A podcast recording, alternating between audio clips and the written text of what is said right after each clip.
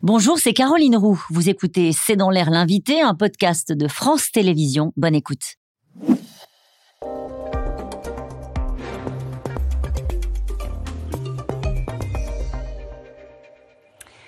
Bonsoir à toutes et à tous. C'est dans l'air l'invité. Je reçois aujourd'hui Martin Boudot. Bonsoir. Bonsoir. Vous êtes journaliste d'investigation. Vous lancez une série de documentaires consacrés aux criminels environnementaux. Ça s'appelle Planet Killers. Vous avez eu pour la première fois accès au service d'Interpol qui traque les criminels, les mafieux dans le monde entier, qui pillent les forêts, euh, les océans, qui tentent euh, parfois de détourner des mécanismes fiscaux comme cette arnaque au quota carbone, une fraude à 5 milliards d'euros détournée des caisses des États européens. Pourquoi déjà, première question, avoir voulu donner deux ans et demi, c'est deux ans et demi de travail pour ces quatre numéros euh, sur les crimes environnementaux?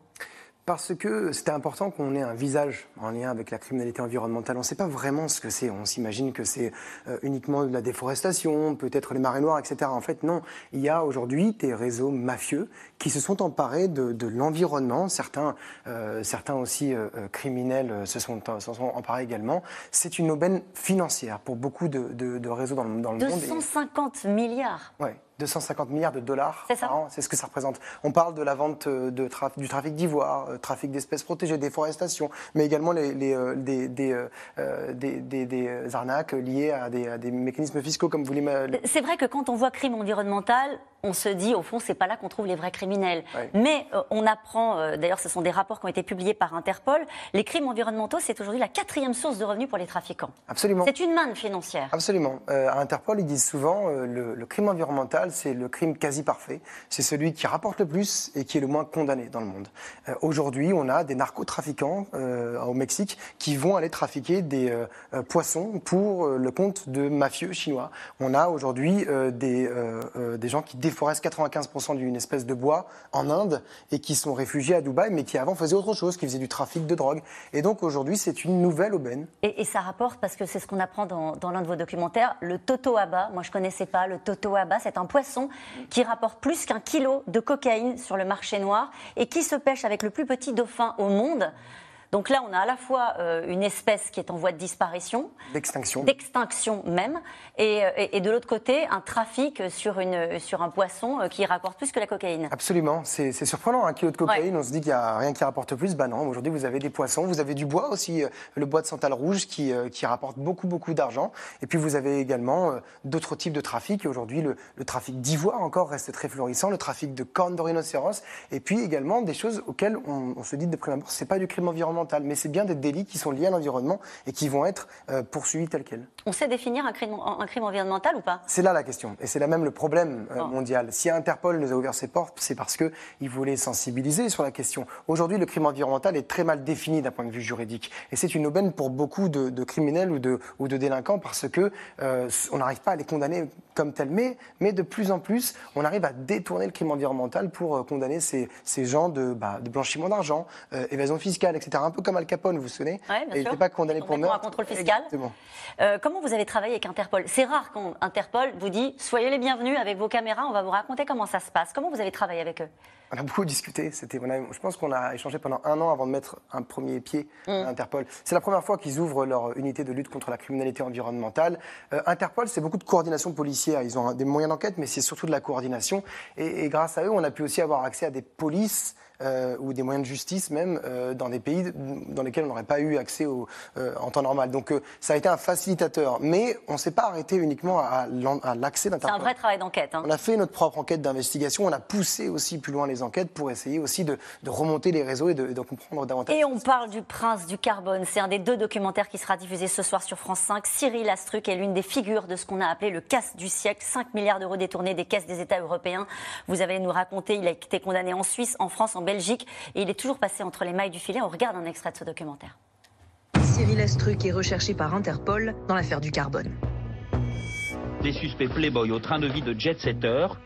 They robbed the environmental bank. These guys made us lose years in the battle against climate change. Évidemment, on a branché le téléphone euh, directement. Et il restait plus qu'à trouver le mec qui les avait recrutés.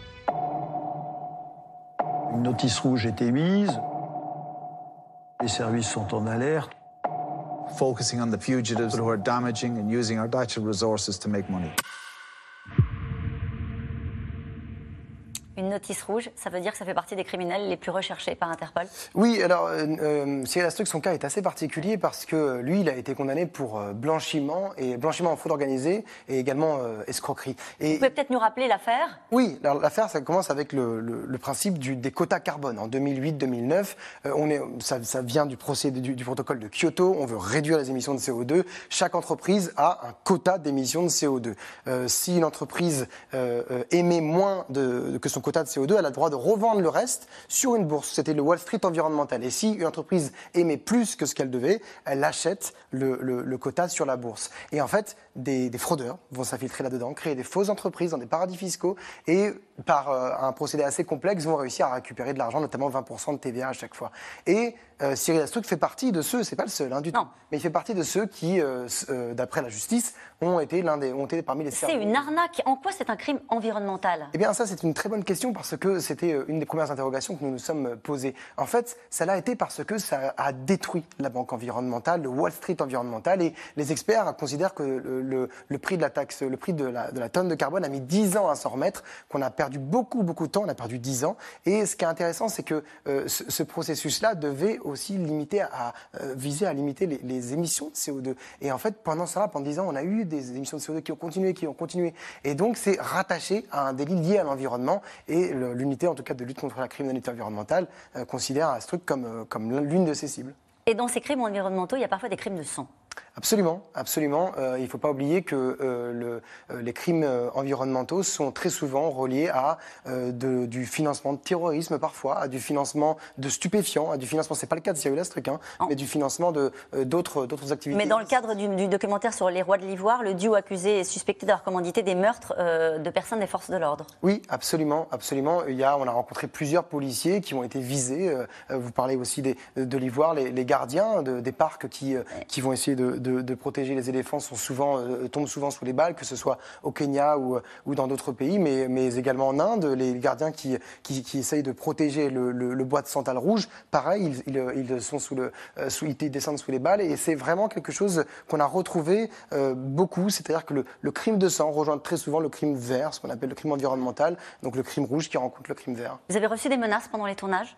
Oui, oui, on en a reçu, ouais. Mm. On en a reçu, on en reçoit encore. Euh, Comment vous avez travaillé? Pas très sereinement, du coup. Non, si, non, pas sereinement. On, fait, on, fait, on fait très attention. Euh, quand vous travaillez avec les narcotrafiquants euh, au Mexique euh, sur le Totoaba, vous faites attention. Vous avez des balises GPS. Enfin, je vais pas tout révéler. Ah, mais non, non, mais bien voilà. Et puis, et puis, on reçoit des. Ça vous a surpris, ça? Alors même que vous avez déjà, vous êtes un journaliste d'investigation, est-ce que ça vous a surpris de trouver un tel niveau de, de violence et de menace sur ce travail-là? Oui, très honnêtement, parce que on pensait quand même que c'était, on avait ce même a priori, c'est-à-dire les- le crime environnemental finalement c'est moins grave la traite des êtres humains, etc. Ça, ça l'est, de, de- évidemment par rapport à des hommes, mais mais mais c'est quand même beaucoup beaucoup de, de dangers et de menaces. ouais. Pourquoi ces quatre-là? Ces quatre-là, parce qu'ils sont sur notice rouge d'Interpol.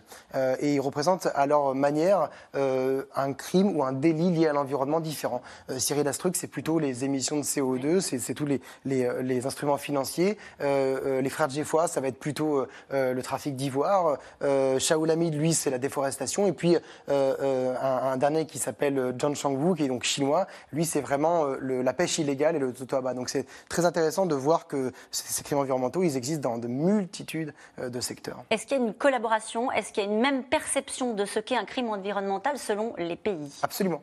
Absolument. Euh, la définition de crime environnemental n'est pas du tout euh, uniforme. Et euh, en France, on est plutôt avancé par rapport à d'autres pays, mais il y a plein de pays dans lesquels c'est impossible de condamner quelqu'un pour un crime Et environnemental. vous parlez de la France en 2021. Les services de police et de gendarmerie nationale ont enregistré 31 400 délits ou contraventions à l'environnement. C'est un nombre qui a une augmentation de 7%. Et c'est intéressant de voir qu'un tiers vise les, vise les animaux, 25%, donc ensuite l'exploration euh, forestière ou minière illégale et 13% d'infractions à la réglementation de la chasse ou de la pêche. Euh, Est-ce qu'il y a une explosion des crimes environnementaux? Absolument, absolument. C'est en pleine explosion parce que, comme je vous le disais, c'est c'est une aubaine financière euh, et le bénéfice euh, coût, le bénéfice risque est, est vraiment très très très intéressant pour malheureusement hein, encore aujourd'hui pour les criminels. La prochaine étape, c'est les criminels environnementaux, mais pour le coup, les multinationales ou pas? Oui, alors, ne faut pas que, faut pas je, les, je nomme comme ça parce que je risque d'avoir un procès en diffamation, mais euh, j'ai une autre série qui s'appelle Vert de rage, et là, on s'attaque plus souvent aux pollutions liées à des, à des grands groupes. et c'est vrai que ça, c'est plutôt ça qui nous intéresse. Mais on ne peut pas les considérer comme criminels environnementaux en tant que tels. C'est vraiment juridiquement impossible. Martin Baudot, dernière question. Quel est votre objectif avec cette série documentaire qui est diffusée, je le rappelle, ce soir sur France 5 Ce soir sur France 5 et en replay. Bien sûr, dès maintenant. Hein. Voilà, c'est aussi de sensibiliser les plus jeunes, un public un peu plus jeune, parce que, enfin, tout type de public, mais les, plus jeunes aussi, de savoir ce que c'est un crime environnemental, en quoi ça consiste. Et si on arrive à un tout petit peu à informer et à faire avancer les, les choses là-dessus, bah, je serais très satisfait. Le prince du carbone et le roi de l'ivoire ce soir sur France 5 et à voir dès maintenant en replay. Merci beaucoup d'avoir été mon invité. On se retrouve dans un instant avec les experts de C'est dans l'air pour évoquer l'Ukraine avec la pression de plus en plus forte sur l'Allemagne pour la livraison de chars lourds. A tout de suite.